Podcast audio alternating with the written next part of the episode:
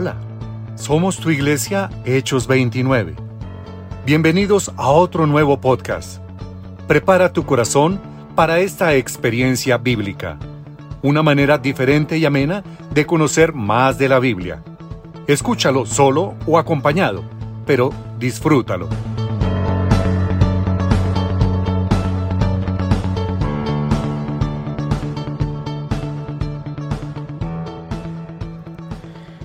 Buen día, mi nombre es Ignacio Guatibonza y estoy con mi esposa Viviana Clavijo. Estamos felices de presentar este estudio bíblico de Levíticos 15, 16, 17 y 18.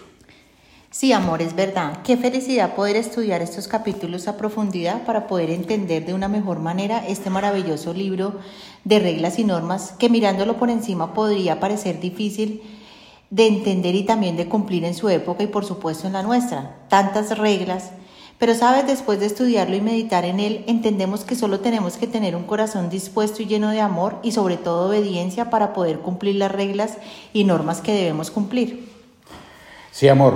Empecemos con una breve descripción de lo que se habla en cada uno de estos capítulos. Por ejemplo, Levítico 15 habla de los flujos del hombre y la mujer. Levítico 16 del día de la expiación o el pecado. Levítico 17 de la prohibición de comer sangre y Levítico 18 condena la inmoralidad por relaciones sexuales. Hablemos del capítulo 15. En capítulos anteriores hemos hablado de la lepra como una enfermedad grave y muy contagiosa. La lepra no podía mantenerse en secreto porque sus signos quedaban a la vista en muy poco tiempo. Sí, amor, me parece terrible, pero existía otro tipo de contaminación que afectaba el alma, la mente y la totalidad del ser. Estas dolencias consisten en flujos y llagas que eran sumamente contagiosas. Miremoslas. Sí, Vivi, estudiémoslas. Por ejemplo, impurezas de un hombre. Eso se refiere a un flujo inusual procedente del órgano sexual masculino como resultado de algún tipo de enfermedad que lo declaraba impuro. La naturaleza exacta de este flujo no se indica, porque Dios y su palabra tratan todo tipo de asuntos privados y sexuales, pero lo hacen de una manera apropiada y digna. No hay ninguna referencia grosera ni inapropiada en la palabra, aunque el criterio más frecuente es que se refiere a una enfermedad de transmisión sexual. Esto lo podemos ver en Levítico 15. Amor. Mira, a diferencia de los capítulos anteriores sobre la amplia definición de la lepra, no se menciona aquí el examen o el seguimiento sacerdotal. Esto lo hacía el individuo apoyado en los criterios culturales de ese tiempo. Amor, me parece terrible el término impuro o inmundo, ¿no crees? Y más terrible tener que aislarse de todos y que todos se aislaran de las personas. Yo quiero, tengo una pregunta, ¿cómo quedaba el hombre limpio? Mira, para eso tenemos la presencia del agua y la sangre. La sangre removía la culpa del pecado y el agua quitaba la mancha del pecado. Sí, amor, la clasificación de inmundo o impuro no excluía del todo a la persona de la comunidad le imponía restricciones y requería una purificación ceremonial si la, si la infección desaparecía. Es que toda persona que tocara al hombre o las cosas que él tocara o en las cuales se sentara, quedaría también impura y tenía que lavarse y permanecer impura hasta el anochecer. Tremendo me parece, pero mira amor, este principio general fue completamente invertido en la persona y obra de Jesús. Cuando Jesús era que era limpio en todos los sentidos, tocaba a una persona inmunda, la hacía limpia. Estas personas no lo hacían a él inmundo. Esto lo dice la palabra en Lucas 5. Sí, amor, impresionante. Al Señor nadie lo puede hacer impuro. Amor, tengo una gran duda. Dime, amor. No estoy, no sé, estoy algo confundida. Entonces, ¿las relaciones sexuales eran pecado? Amor, mira, la actividad sexual normal y permitida hacía que el hombre fuera ceremonialmente inmundo. Pero esto no era una condena de Dios al sexo, era una forma fuerte de prevenir un aspecto de la corrupción sexual y espiritual común en el mundo antiguo. Gracias, resuelta mi duda. Ahora hablemos de las impurezas de las mujeres que provenían de su periodo normal, pero también si ese periodo duraba más tiempo de lo habitual, esto ellas eran declaradas impuras. Sabes, mira, en este capítulo, en este capítulo y este punto pienso en la mujer que por 12 años sufrió de flujo de sangre. De ella se nos habla en Lucas 8. Y también pienso en la similitud entre ella y la hija de Jairo. La niña tenía los mismos años que la mujer llevaba con su impureza y fueron sanadas el mismo día. ¿No te parece tremendo? Pero sigamos. Mira, la mujer siete días estará apartada. La impureza ceremonial de la mujer duraba siete días. No se ordenaba ningún lavado específico al concluir los siete días. Había otro beneficio adicional. Las leyes también proporcionaban a la mujer un descanso de las tareas domésticas, del cuidado de los niños y de las relaciones sexuales. ¡Wow! ¡Qué descanso tan merecido, ¿no? Sigamos. Sin embargo, existe un principio universal detrás de este mandamiento para todos los cristianos e incluso amor para todas las personas. Dios ordena la abstinencia sexual, imagínate. Sí, amor. El mandamiento obligaba al hombre o a la mujer israelita obediente a decir no a sus deseos sexuales en ciertas situaciones. Esto no significa que Dios no considere el sexo en sí mismo como pecaminoso o impuro amor, pero sí significa que la ética sexual de si se siente bien se puede hacer. Esto es un enfoque pecaminoso y destructivo. Y estas leyes, además de hacer de los israelitas una nación diferente, sin lugar a dudas proporcionaban también una buena higiene. Bueno, amor, hablemos como en el caso del hombre. ¿Qué sucedía cuando la mujer terminaba su periodo? Sí, amor, punto importante. Cuando terminaba el sangrado, ella debía estar, debía, debía contar siete días y después quedaba ceremonialmente pura. Bueno, amor, ¿cómo te ha parecido hasta el momento? Amor, realmente maravilloso. Tengo muchas dudas resueltas. Ahora sigamos con el capítulo 16 que nos habla del día de la expiación o del pecado. Miremos este capítulo. Contiene una de las mayores lecciones espirituales. Los temas tratados hasta ahora en Levítico han sido las ofrendas, los sacerdotes y el pecado. Ninguno de ellos ha tratado final y completamente el tema del pecado. Llegamos entonces entonces a la sección del libro que trata más extensamente que ninguna otra este tema. Los detalles expuestos señalan más específica y adecuadamente la obra de Cristo en la redención el tratamiento del tema constituye una imagen anticipada de su obra redentora. Eh, se explicó de la siguiente manera el significado del gran día de la expiación. Fue quizás la característica más importante de toda la legislación de Moisés los rabinos designaban el día de la expiación como el con el término yoma, equivalente a el día. Era, un dicho, era en dicho día en que la cuestión del pecado era tratada de la forma más adecuada que en cualquier otra ceremonia del sistema legal de Moisés. Amor, una pregunta. ¿Cuándo se celebraba este día tan sumamente importante? Mira, el día del perdón o expiación se celebraba en el séptimo mes y en el décimo día. Esos números son significativos en la mayor parte de la Biblia. El séptimo día era el mes sabático y denotaba descanso y cese de los trabajos.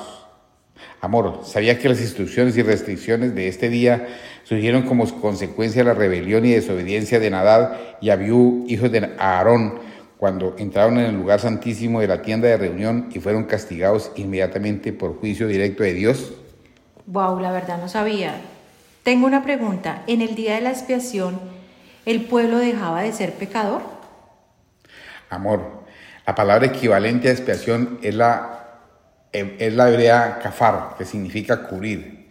Dios no quitó los pecados en el Antiguo Testamento, los cubrió hasta que Cristo viniese a removerlos. Dios, realmente en nuestra humanidad nunca podremos entender el amor del Señor. Mira, Vivi, existe un gran abismo entre Dios y el ser humano, pero tal abismo no permanece estático. Y damos gracias a Dios por ello porque Él ha tendido un puente. Dios nos anima al ser humano a venir a Él, pero tú debes acercarte a Él de la manera indicada por Dios. De esta forma puedes aproximarte con confianza. Sigamos. Se sabe que solo Aarón podía entrar en el lugar santo. Aquí la característica única y significativa de este día era que solo el sumo sacerdote llevaba a cabo el ritual. No recibía ninguna ayuda por ello. Nadie estará en la tienda de reunión hasta que Él salga, para que haga expiación por sí mismo, por su casa y por todo el pueblo de Israel. Amor, esto es importante como figura de Cristo. Cuando Él llevó los pecados del mundo se encontraba totalmente solo. Por eso exclamó las palabras en el Salmo 22, Dios mío, Dios mío, ¿por qué me has abandonado? Sí, amor, Cristo fue abandonado por Dios y los hombres cuando llevó nuestros pecados en la cruz. No obstante, Él y el Padre estaban en comunión con respecto al plan de salvación. Amor, sigamos con la preparación del lugar. La palabra dice, y tomará los dos machos cabríos y los presentará delante del Señor a la entrada de la tienda de reunión y echará suertes. Aarón sobre los dos machos cabríos, una suerte para, por el Señor y otra suerte por el macho cabrío expiatorio. Aquí sería bueno observar que los dos machos cabríos constituían una ofrenda. Cada uno presentaba un aspecto diferente del perdón del pecado. Uno era ofrecido como una ofrenda por el pecado y el otro era llevado al desierto, que era llamada la víctima conciliadora. En ese día, Aarón rociaba la sangre del macho cabrío del Señor sobre la tapa del arca y entonces colocaba sus manos ensangrentadas sobre la cabeza del macho cabrío vivo y confesaba los pecados de los israelitas. Amor, yo realmente imagino la extensa lista de pecados, pero Aarón la recorría toda. Amor, sigamos con el capítulo 17 que nos habla del lugar del sacrificio y el valor de la sangre y también la prohibición de beberla. En este, este capítulo tiene una aplicación directa a la marcha por el desierto y el periodo en que Israel acampó alrededor del tabernáculo o tienda de reunión. Tiene que ver con consideraciones éticas, imagínate, antes que ceremoniales. Amor, miremos esto después de que el pueblo de, de Israel se hubo esparcido por las tierras palestinas. Algunos israelitas vivían a 160 o casi 200 kilómetros de la tienda de reunión.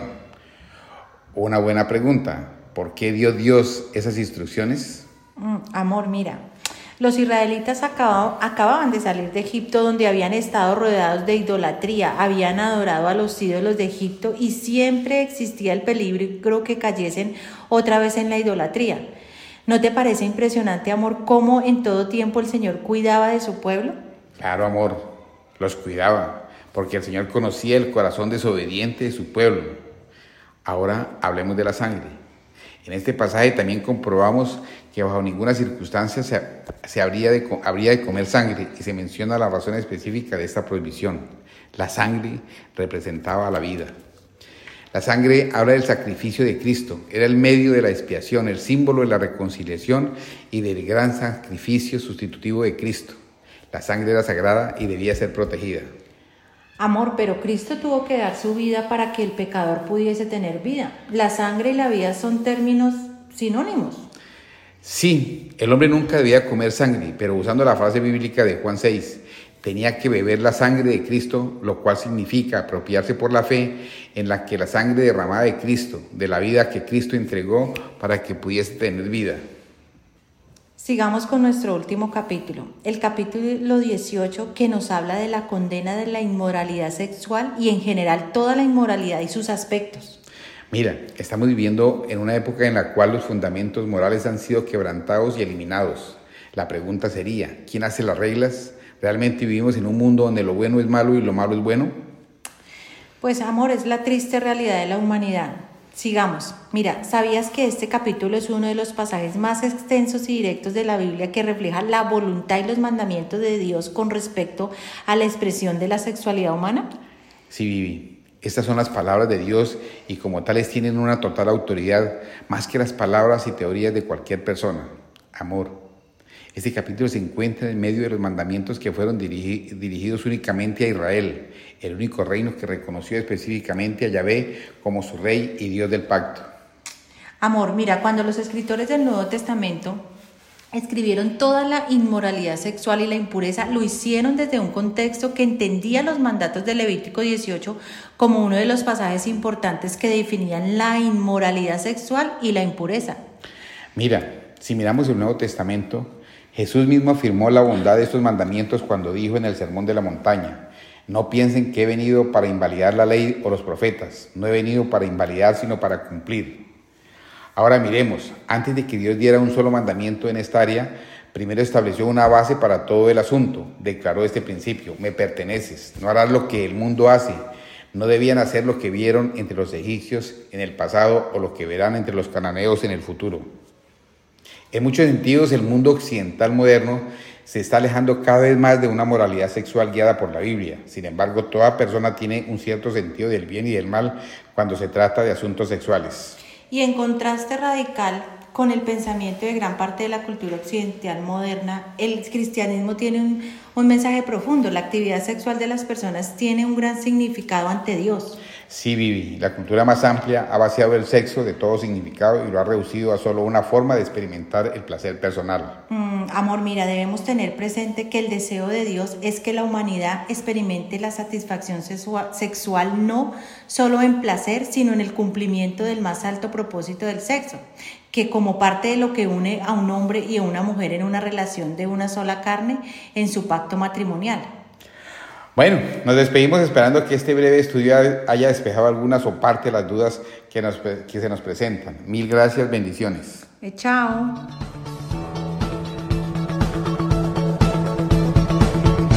Este espacio fue creado para ti, que como nosotros queremos saber más de los acontecimientos en la Biblia. No olvides seguirnos por Spotify y podcast. Y en ocho días espera una nueva entrega. Hasta pronto.